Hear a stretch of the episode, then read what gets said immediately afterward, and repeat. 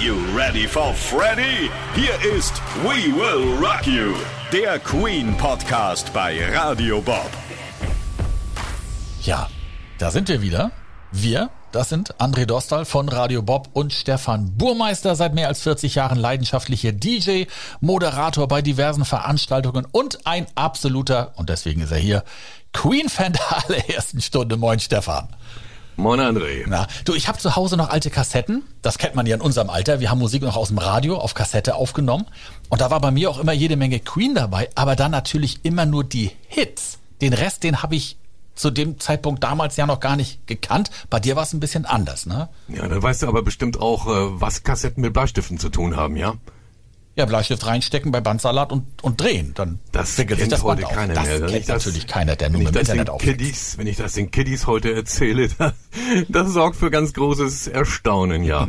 ja, André, was die Musikquellen angeht, da gab's bei mir neben dem Radio äh, nur den Plattenladen um die Ecke. Ich habe echt einen Schallplattenladen um die Ecke gehabt in der Nebenstraße und die Bravo gab's für die aktuellen Infos. Internet war noch nicht mal erfunden und dann hatte ich noch einen Kurz- und Mittelwellenempfänger und mit dem habe ich nachts unter der Bettdecke die Hits von der Insel im englischen Programm von Radio Luxemburg und auch von Piratensendern wie Radio Veronica und Radio Nordsee International gehört. Sowas gab's damals noch. Heutzutage keine Chance mehr. Und der damalige deutsche Rundfunk hatte außer verstaubten deutschen Schlagern ja nun weiß Gott nicht viel zu bieten. Aber im Ernst, nach den schwierigen Anfängen mit den beiden Alben Queen 1 und 2 geht's heute tatsächlich mal um die ersten Lorbeeren, nämlich um das dritte Album, den ersten großen Charterfolg, damit auch Verkaufserfolg natürlich, die erste Tour als Headliner, um den leider unvermeidlichen Streit mit dem Management und worum sollte es dabei anderes gehen als um Kohle und um vieles andere mehr. Und zu guter Letzt gibt's noch einen Exkurs für die Gitarrenfreunde. Es wird wieder eine sehr spannende Folge werden. Wie bist du eigentlich zu Queen gekommen?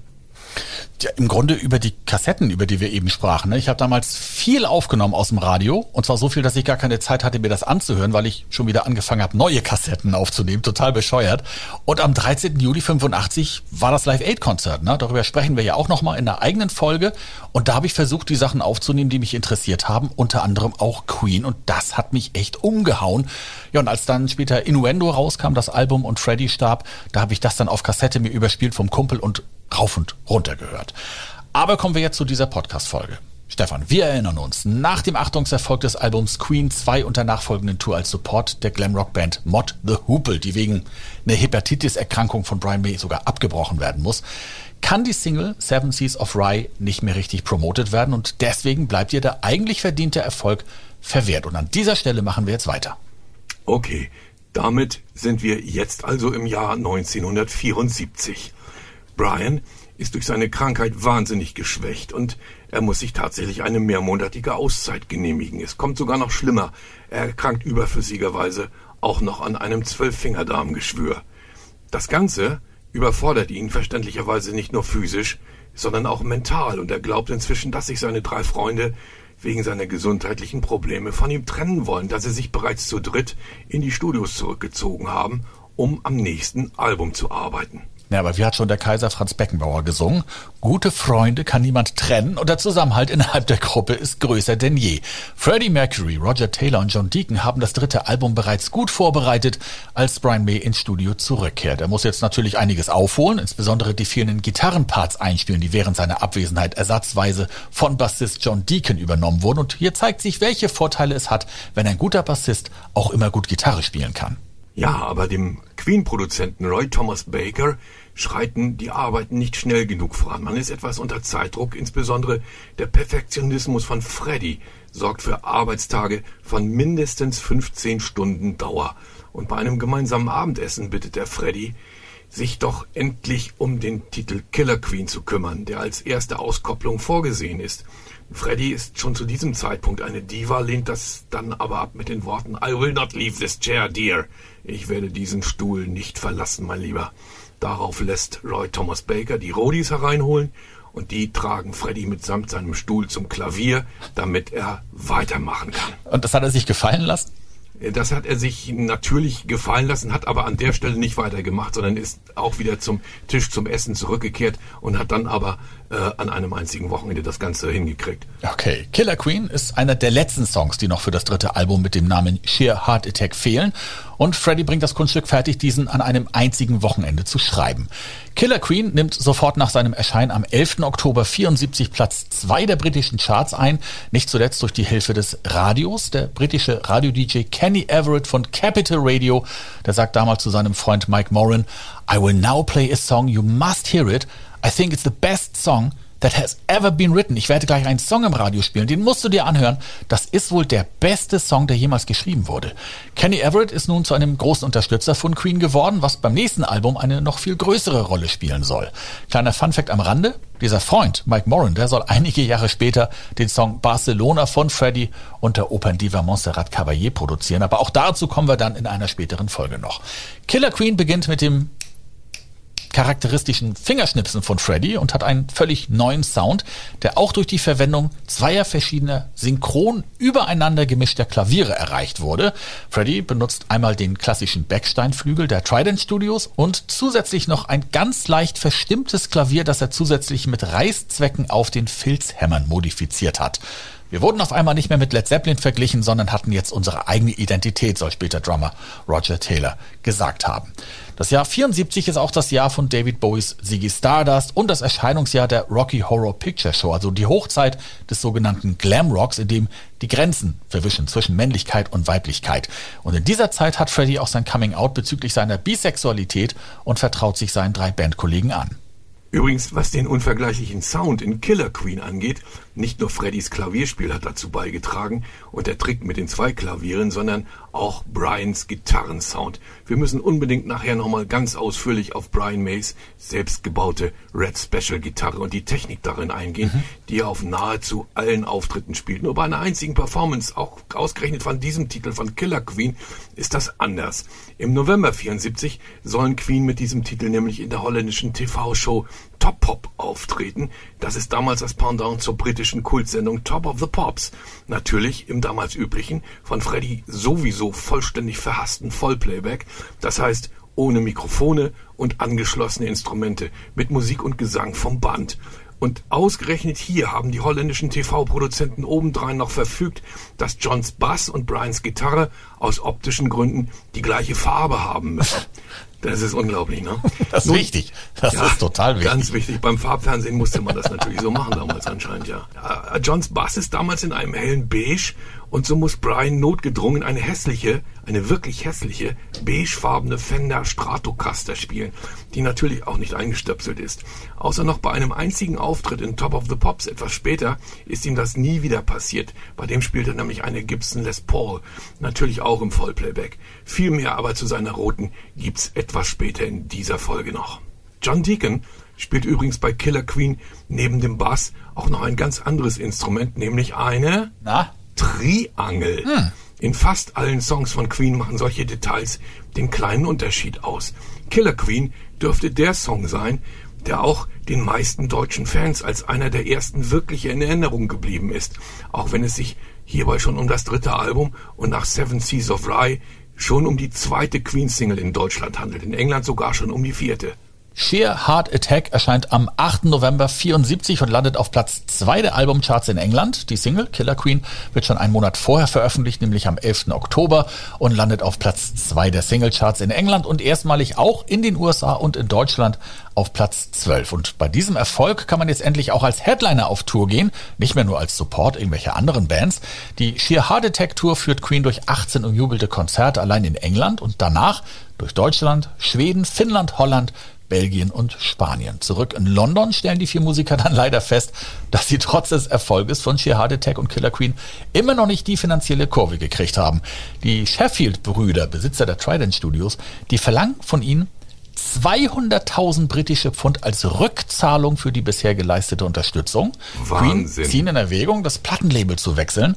Aber es zeichnet sich jetzt erstmal eine Tour durch Japan ab, die Queen den Rücken stärken soll. Im April 75 fliegen Queen zu ihrer ersten Asientournee. Alleine der Empfang in Tokio ist mehr als überwältigend. Dort stehen tausende Fans mit Transparenten und Schildern und feiern die vier so, wie sie in ihrer Heimat noch nie gefeiert worden sind. Sie haben vor einigen Monaten auch die zweite US-Tour vorzeitig abbrechen müssen, diesmal wegen einer Kehlkopfentzündung von Freddie Mercury. Und nach all diesem Pech jetzt dieser grandiose Empfang in Japan. Sie geben acht Konzerte im Land der aufgehenden Sonne. Die Band erinnert sich, plötzlich waren wir für die Japaner sowas wie die Beatles. Ja, aber trotzdem nach der Rückkehr von der Japan-Tour ist dann wieder alles so wie vorher. Die finanziellen Sorgen häufen sich. John Deacon will heiraten und will sich ein Haus kaufen, bekommt aber von Trident Records dafür nicht mal einen Vorschuss, obwohl die Platten sich besser denn je verkaufen. Sie können derzeit von Ihrem wöchentlichen Gehalt, das Ihnen zum Abtragen Ihrer ominösen Schulden nicht einmal vollständig ausgezahlt wird, nicht gescheit leben. Einer der Manager von Trident Records leistet sich zu diesem Zeitpunkt dann obendrein noch einen Rolls-Royce und das bringt das Fass endgültig zum Überlaufen. Sie lernen den berühmten Anwalt Jim Beach kennen, der damals auch schon äh, die sicherlich bekannte englische Comedy-Truppe Monty Python managt. Das ist die mit dem Kultfilm Das Leben des Brian und mhm. Monty Pythons Flying Circus, eine TV-Serie. Und dann engagieren sie als Manager noch einen gewissen Jim Reed, der auch übrigens der Manager zu diesem Zeitpunkt schon von Elton John ist. Diese beiden Herren finden endlich einen Weg, den Konflikt mit Trident beizulegen. Sie sorgen für eine Auflösung des Knebelvertrages gegen eine Einmalzahlung von 100.000 Pfund und eine einprozentige Beteiligung an den Einnahmen der nächsten sechs Alben. Und diese 100.000 Pfund, die haben Queen natürlich auch nicht flüssig, aber sie erhalten diese Summe jetzt als Vorschuss von ihrem zukünftigen Label EMI Publishing. Und nachdem man den Stress mit Trident jetzt endlich abgeschüttelt hat, kann man sich mit dem nächsten Album A Night at the Opera beschäftigen. Und damit beschäftigen wir uns ganz ausführlich in der nächsten Folge unseres Podcasts. Leider gibt es aber trotz aller entstehenden Euphorie auch jetzt noch einen Wermutstropfen. John Reed, ihr neuer Manager, ein absoluter Kenner der Musikbranche und eigentlich ein echter Glücksfall für die Band, ist, wie du schon gesagt hast, auch der Manager von Elton John und gleichzeitig auch dessen damaliger Lebenspartner. Und Elton John tobt vor Eifersucht auf Reeds Erfolg mit Queen und insbesondere auch mit Freddie Mercury. Und einige Jahre später, nämlich 78, gehen dann auch Queen und John Reed schon wieder getrennte Wege. Nach einer Vereinbarung, die Reed 15 Prozent der Tantiemen aller bis zu diesem Zeitpunkt produzierten Alben sichert. Neuer Manager wird ihr Anwalt Jim Beach von Freddie Miami genannt, der somit jetzt alleiniger Repräsentant von Queen ist. So, lass uns jetzt am Ende dieser Folge noch etwas Positives erzählen. Brians Gitarre ist dafür ein schier unerschöpfliches Thema. So ziemlich jeder Gitarrist hat ja seine Lieblingsgitarre. Der eine spielt nur auf Fender-Gitarren, der nächste schwört auf Gibson oder Ibanez. Für den genialen Queen-Sound ist aber keine der großen Gitarrenmarken verantwortlich, ne? Nein, es ist tatsächlich die Familie May selbst. May Senior, also Brians Vater, ist nämlich Ingenieur bei der Royal Air Force und Brian hat damit automatisch äh, schon mal eine gewisse Vorbelastung, was das Interesse an Physik und Elektronik angeht. Nun gibt es in den 60er Jahren im Hause der Mays überhaupt keine großen Reichtümer, aber trotzdem den Wunsch von Brian, anstatt der alten akustischen Gitarre mit dem selbstgebauten Tonabnehmer endlich eine richtige elektrische Gitarre zu spielen, um es seinen Idolen Buddy Holly und den Everly Brothers gleich zu tun aber eine Fender Stratocaster liegt damals deutlich über dem Familienbudget. Aber wie heißt es so schön, dem Ingenieur ist nichts zu schwör. Und so beschließt May Senior, seinem 16-jährigen Sohn, diesen Traum zu erfüllen. Er konstruiert jetzt nämlich zusammen mit Brian, dessen technisches Talent schon zu diesem Zeitpunkt überdurchschnittlich ist, ein einzigartiges Modell aus lauter recycelten Materialien, zum Beispiel der Gitarrenhals ist aus einem Querbalken vom Kaminsims im heimischen Wohnzimmer.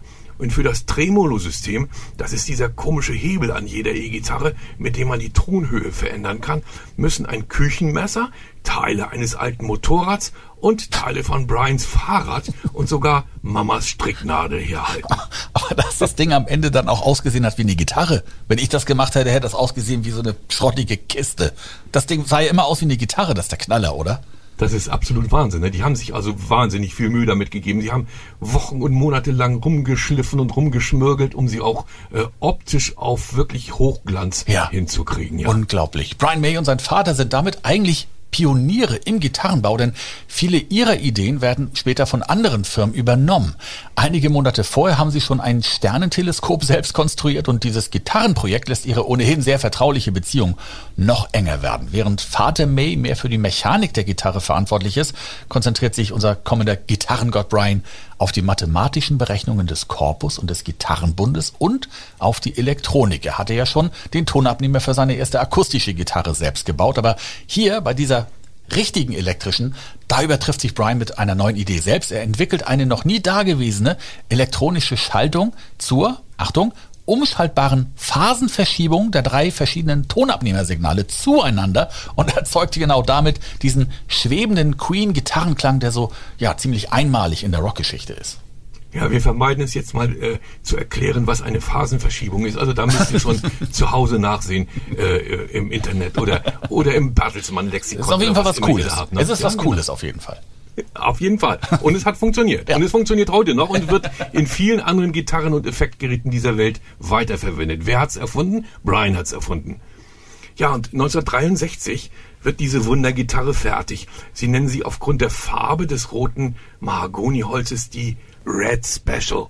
Sie ist in jeder Hinsicht einmalig. Sie hat zum Beispiel auf Brians speziellen Wunsch noch mindestens einen Gitarrenbund mehr als die meisten anderen Gitarren, nämlich 24 statt der üblichen 21 bis 23. Und damit kann Brian zwei komplette Oktaven spielen, was auf anderen Gitarren überhaupt nicht möglich ist, da man pro Oktave nämlich zwölf Bünde benötigt.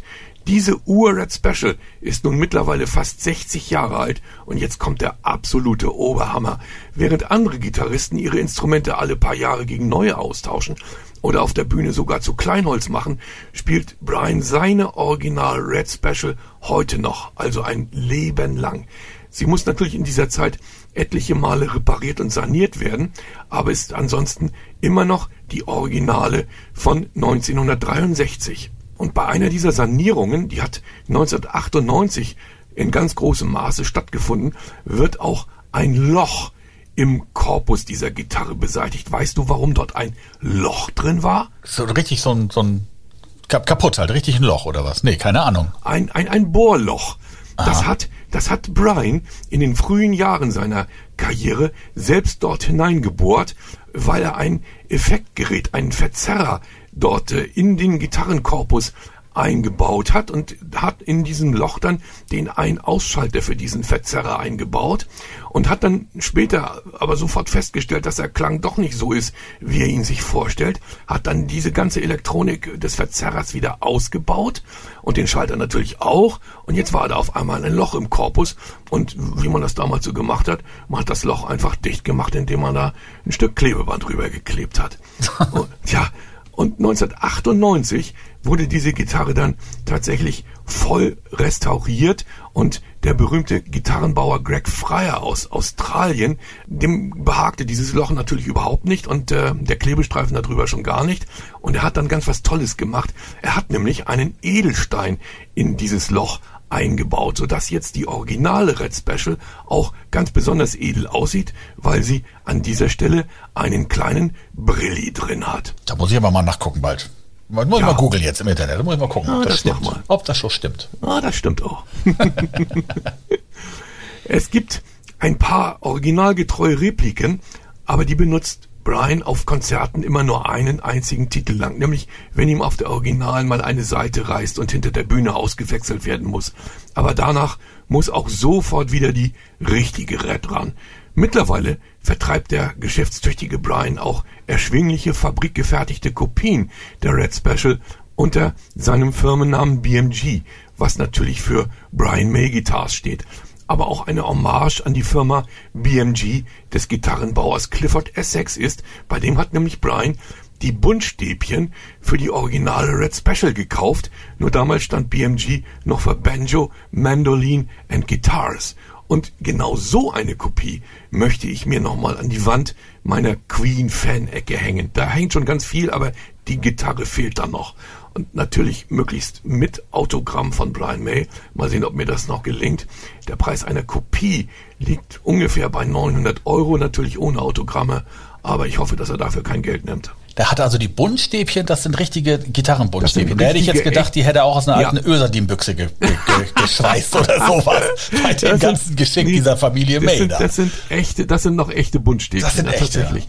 Da, Okay. ich, ich glaube, da, da, da hängen auch die ganzen akustischen Berechnungen dran, die er vorher äh, gemacht hat. Er ist ja schon äh, ein Top-Mathematiker gewesen und hat also wirklich ähm, alles genau ausgerechnet, die Abstände zwischen den Bünden und ganz genau den, das Volumen des Hohlraums im Korpus und das Ganze auch schon simuliert, ohne dass es damals Computer gab. Er hat das in seinen Berechnungen schon simuliert, wie sich die Gitarre anhören muss.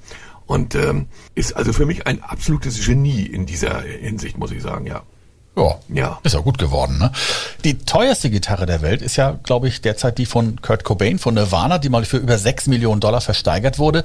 Das Urunikat, der Red Special, ist natürlich absolut unverkäuflich, aber laut Meinung von vielen Fachleuten die wertvollste Gitarre der Welt, weil sie eben nicht von der Stange ist oder nicht einfach nur eine modifizierte Seriengitarre, sondern ihren charakteristischen Klang ja durch ihre speziellen Materialien und die innovativen Ideen ihrer beiden Schöpfer hat. Sie ist sozusagen das, was eine Stradivari bei den, bei den Geigen ist. Nun gibt's aber noch ein weiteres Detail bei Brians Gitarrenspiel, das ebenfalls für den unvergleichlichen Sound sorgt. Das ist nämlich Brians Plektrum. Ne? Plektrum, wer es nicht weiß, das ist so ein kleines Dreieck aus Plastik, mit dem spielt ein Gitarrist die Saiten an. Nicht so Brian May. Er benutzt eine Münze, eine Sixpence-Münze des Vereinigten Königreiches, das aufgrund seiner geriffelten Oberflächenbeschaffenheit beim Spielen für spezielle Obertöne sorgt, die ein Plastikplektrum nie erzeugen könnte. Und da die Sixpence-Münze schon lange nicht mehr geprägt wird, sondern nur noch umständlich über Münzsammler zu erhalten wäre, lässt sich Brian inzwischen seine eigenen Sixpence-Stücke natürlich mit seinem Porträt vorne drauf statt dem der englischen Königin prägen. Stefan, hast du so eine Münze? Die kann man doch bestimmt ich- kaufen, oder? Die kann man tatsächlich kaufen, ja. Es gibt aber immer nur eine begrenzte Anzahl. Sie wird immer äh, zu ganz bestimmten Anlässen von Brian äh, über seine eigene Webpräsenz verkauft und dann gibt es auch immer äh, sozusagen unterschiedliche Motive da drauf. Also allen gleich ist immer, dass Brians Porträt auf der einen Seite ist, anstelle der englischen Königin und auf der anderen Seite ist immer etwas, was mit dem Anlass etwas zu tun hat. Es gibt zum Beispiel eine, äh, wo ein Teil des Covers des Albums News of the World, also dieser Roboterkopf drauf ist. Dann gibt es eine von, äh, ich glaube, 2008 von der Tour mit äh, Paul Rogers und da ist äh, die Red Special selbst drauf abgebildet und es ist auch immer die Jahreszahl auf der Münze vorhanden, so dass man äh, sich da schon eine ganz tolle Sammlung zulegen kann, wenn man nur rechtzeitig sozusagen am Ball ist und dann auch zuschlägt. Es gibt sogar vergoldete Exemplare, aber den meisten Sammlern bleibt da fast immer nur eBay und da sind dann äh, diese Münzen zu deutlich überhöhten Preisen zu haben. Also so eine vergoldete, die wird schon mal für 1000 äh, Euro gehandelt und äh, alle anderen liegen je nach äh, Zustand zwischen 50 und 400 Euro etwa. Aber irgendwann schlage ich da auch nochmal zu. Ich wollte mich gerade noch mal fragen, hast du denn jetzt so eine? Nein, hast du nicht. Habe ich nicht, nee, bisher, bisher noch nicht, aber äh, ich schlage tatsächlich irgendwann nochmal zu, so wie ich auch bei der Gitarre zuschlage. Das werde ich noch tun. Ja, in der nächsten Folge, André, unterhalten wir uns dann über das vierte Album, A Night at the Opera und die Entstehungsgeschichte eines der größten Queen-Titels aller Zeiten, nämlich Bohemian Rhapsody, welcher mit technischen Mitteln produziert wurde, die die Musikwelt bis dahin noch nicht gesehen hat. Des Weiteren geht's dann auch noch in der zeitlich richtigen Reihenfolge um die Alben A Day at the Races, News of the World und Jazz, die Tourneen während dieser Zeit natürlich und um die Entstehungsgeschichten der dazugehörigen Auskopplungen von Welthits wie Somebody to Love, We Are the Champions, We Will Rock You und vielen anderen mehr. Bei mir schlägt der Ohrwurm gerade schon wieder zu. In diesem Sinne, André Queen Forever. Das war We Will Rock You, der Queen Podcast bei Radio Bob. Mehr davon jederzeit auf radiobob.de und in der MyBob App für euer Smartphone. Hier gibt's übrigens auch Musik von Freddie, Brian und Co. nonstop in Bobs Queen Stream. Radio Bob, Deutschlands Rockradio.